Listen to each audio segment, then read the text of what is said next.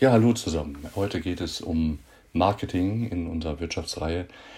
Äh, viele wissen nicht unbedingt genau, was Marketing ist. Sie können es auch nicht definieren, weil Marketing häufig im Zusammenhang mit Werbung doch äh, sehr untergeht als Begriff und dann heißt es, Marketing ist Werbung. Marketing ist allerdings noch viel mehr als Werbung. Marketing bezieht sich nämlich auf alle unternehmerischen Maßnahmen, mit denen dann eben der Absatz gesichert werden soll oder auch ausgeweitet werden soll. Also unter Absatz versteht man dann in einem weiteren Schritt eben den Verkauf der eigenen Dienstleistungen und Produkte. Eine bewusste, planvolle und bedarfsgerechte Absatzgestaltung, sagen andere, und dazu eine sinnvolle Marktbeeinflussung im Hinblick auf Unternehmensziele. Auch das sei Marketing. Oder Marketing ist ein systematisches Vermarkten von Produkten, um Wünsche der Käufer zu erfüllen oder deren Bedürfnisse dann im Prinzip zuerst einmal zu wecken. Das kommt dem nahe, dass neue Produkte dann im Anschluss beworben werden können, weil man das Gefühl hat, man braucht diese Produkte. Wenn man das so nachhört, nachliest, dann hat man das Gefühl, dass alles ist irgendwie auch tatsächlich Marketing, weil Marketing selbst ist, hat immer was mit Beeinflussen zu tun. Marketing hat immer was mit Werbung zu tun. Es hat immer was damit zu tun, dass Unternehmen ihre Dienstleistungen und Produkte an den Mann bringen wollen. Warum ist Marketing in der heutigen Zeit eigentlich ein immer noch so aktuelles Thema? Wir haben doch alle Bedürfnisse, und zwar unendlich viele Bedürfnisse, und unter dem Bedürfnis versteht man ja ein Mangelempfinden. Und Normalerweise müssten sich die Produkte, die auf dem Markt sind, von alleine verkaufen. Einfach vor dem Hintergrund, wenn ich das Bedürfnis habe, brauche ich das Produkt, ich gehe, suche es mir aus, kaufe es. Das Problem, warum das nicht so einfach ist und so funktioniert, ist, dass wir weltweit gesättigte Märkte haben. Das heißt also, wir haben nicht mehr die sogenannten Verkäufermärkte, noch so wie in den 60er, 70er Jahren, nach dem Krieg in den 50er Jahren, in denen eben der Bedarf an einer Waschmaschine, an einem Fernseher äh, nicht gegeben war. Zwar das Bedürfnis, aber nicht der Bedarf. Das heißt, die Kaufkraft war nicht so vorhanden.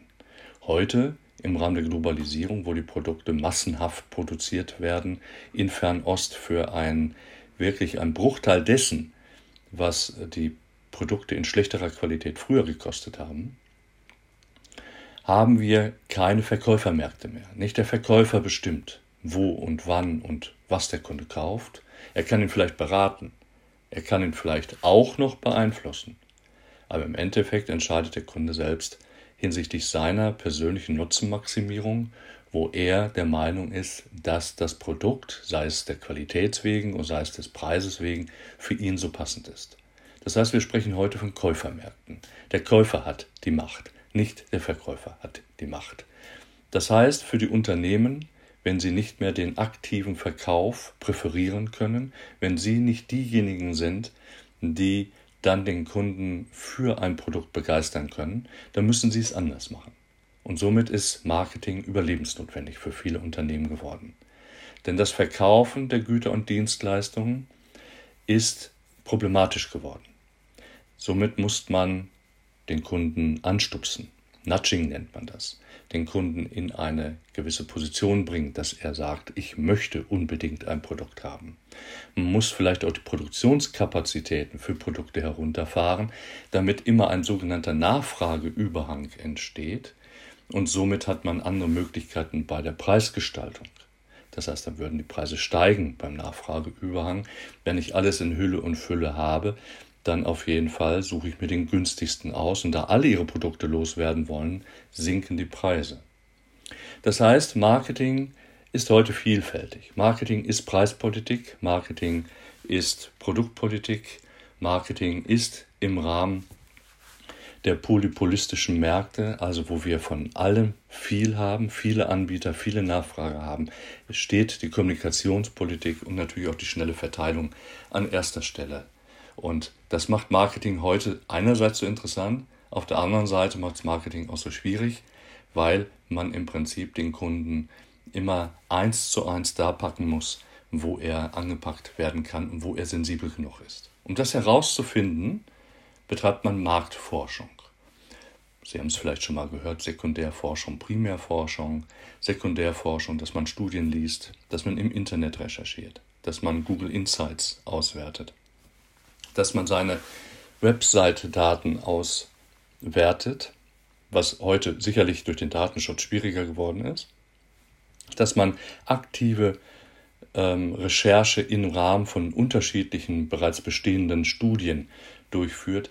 Das alles ist im Prinzip Sekundärforschung. Das heißt, wir haben vorliegende Daten, wir müssen nichts mehr großartig analysieren, wir müssen sie nur lesen und verstehen und können dann am Schreibtisch, deshalb sagt man Desk Research dazu, uns informieren über Kaufkraft, über die Konkurrenz, über die Nachfrage der unterschiedlichen Kunden hinsichtlich der Sortimente, hinsichtlich der am häufigsten gesuchten Produkte und so weiter.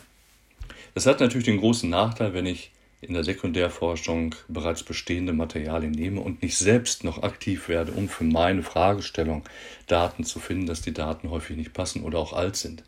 Der einzige Vorteil meiner Meinung nach ist, dass es unheimlich günstig ist und vielleicht noch ein zweiter Vorteil, dass die Sekundärforschung auch sehr schnell geht. Will ich es richtig machen, will ich es empirisch machen, dann habe ich auf jeden Fall die Primärforschung zu bevorzugen. Das heißt, ich habe meine Zielgruppe, die Zielgruppe wird meinerseits dann anschließend angesprochen, ich mache entweder eine Voll- oder eine Teilerhebung, ich suche die Zielgruppe entweder randomisiert aus, also nach dem Zufallsprinzip, oder ich suche sie bewusst aus. Ich habe dann auf jeden Fall wirkliche Forschung vor mir, die sogenannte Field Research, das sogenannte Field Research oder die Feldforschung und kann dann durch Befragung, durch Beobachtung, vielleicht auch durch Experimente oder Paneele, also eine dauerhafte Befragung, kann ich dann neue Daten, die zu meiner Fragestellung passen, entsprechend dann ähm, erhalten. Nachdem ich jetzt diese Marktforschung durchgeführt habe, ich weiß also jetzt, was der Kunde will, ich weiß vor allen Dingen, wer mein Kunde ist, wer meine Zielgruppe ist, habe sie auch entsprechend durch Segmentierungskriterien ganz genau definiert, komme ich zu den Marketinginstrumenten und den Marketingstrategien. Das heißt, jetzt den Weg zum Ziel. Ich habe ja meine Vorstellung, wo ich hin möchte und überlege jetzt anhand der Strategien, die ich auswähle, ob ich jetzt mehr Qualitätsstrategie haben möchte, ob ich eine Strategie haben möchte, die mehr auf ein Areal, national, international, global sich bezieht oder ob ich eine Strategie fahre, die gegebenenfalls sich doch mehr auf ich sage jetzt mal, eine Nische der Kunden bezieht, dass ich diese jetzt mit verschiedenen Instrumenten anspreche. Und diese Instrumente nennt man dann eben die Marketinginstrumente oder absatzpolitische Instrumente. Und dadurch, dass ich mir aus diesen Instrumenten einzelne Bausteine herausnehme und miteinander kombinieren kann, nennt man das Ganze Marketingmix. Die vier klassischen sind Produktpreis, Kommunikations- und Distributionspolitik.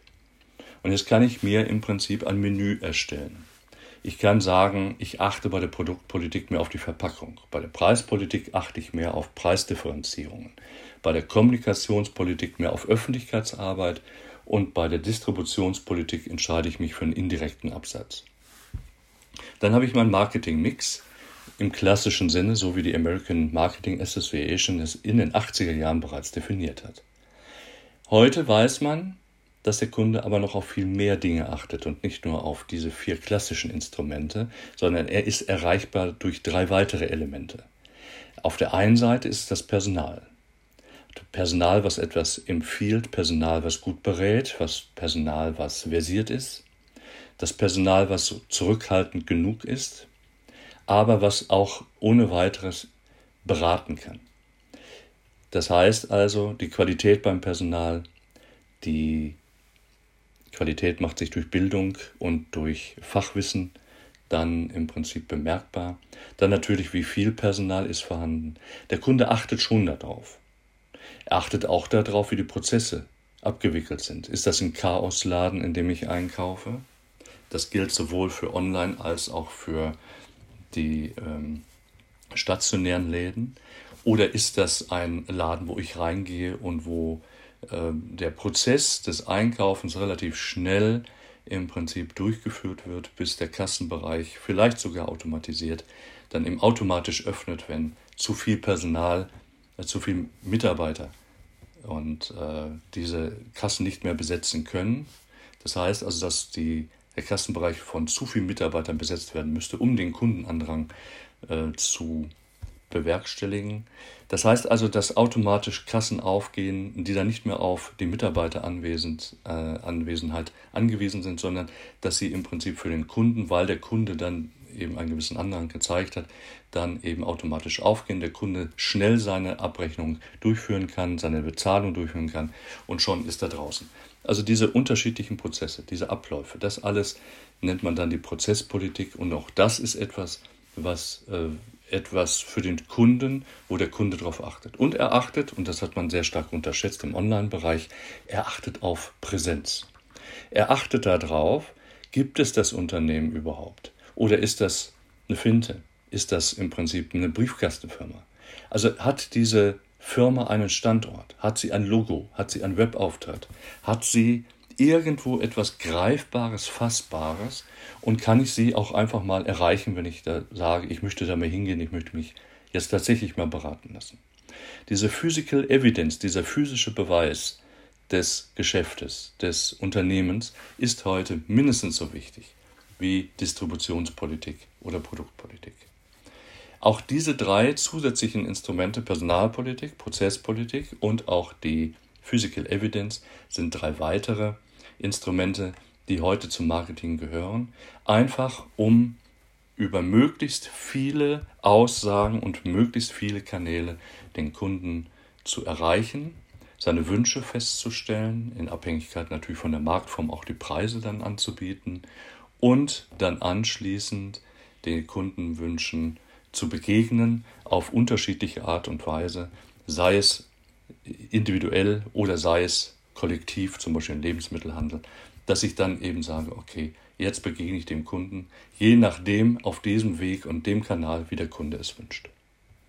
Jetzt kann man das Ganze weiterspinnen und sagen, aber es gibt da noch viel mehr im Marketing. Und ja, es gibt noch viel mehr. Gerade denken wir mal an Content Marketing, Social Media Marketing, denken wir an Guerilla Marketing, an virales Marketing, das kennt jeder, quasi Filme, die sich von alleine durch das Netz bewegen und geteilt werden, viral verteilen, so als wäre es ein Virus, etwas Lebendiges, was sich da einfach weiterentwickelt. Auch das sind lauter Marketingmaßnahmen, die allerdings nicht zu den Instrumenten gehören, sondern die nur als Strategie genutzt werden, um eben Kunden zu erreichen und Kunden zu beeinflussen. Ja, merken wir uns, Marketing ist wichtig für die Unternehmen, er wird auch immer wichtiger. Marketing versucht ein ganzes Stück den Kunden zu beeinflussen. Deshalb gibt es heute solche äh, Forschungsplattformen und Forschungsformen im Marketing wie zum Beispiel Verhaltensökonomie oder Konsumentenforschung.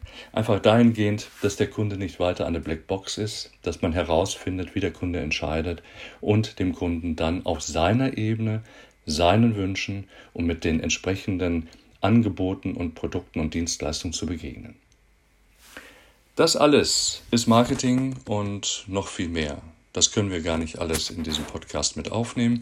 Das ist das Wesentliche, was ihr euch merken müsst für eine EHK-Prüfung, für eine kleine Wiederholung des Marketing-Themas in der Schule. Und damit endet der Podcast für heute. Ich freue mich aufs nächste Mal. Danke fürs Zuhören und bis bald.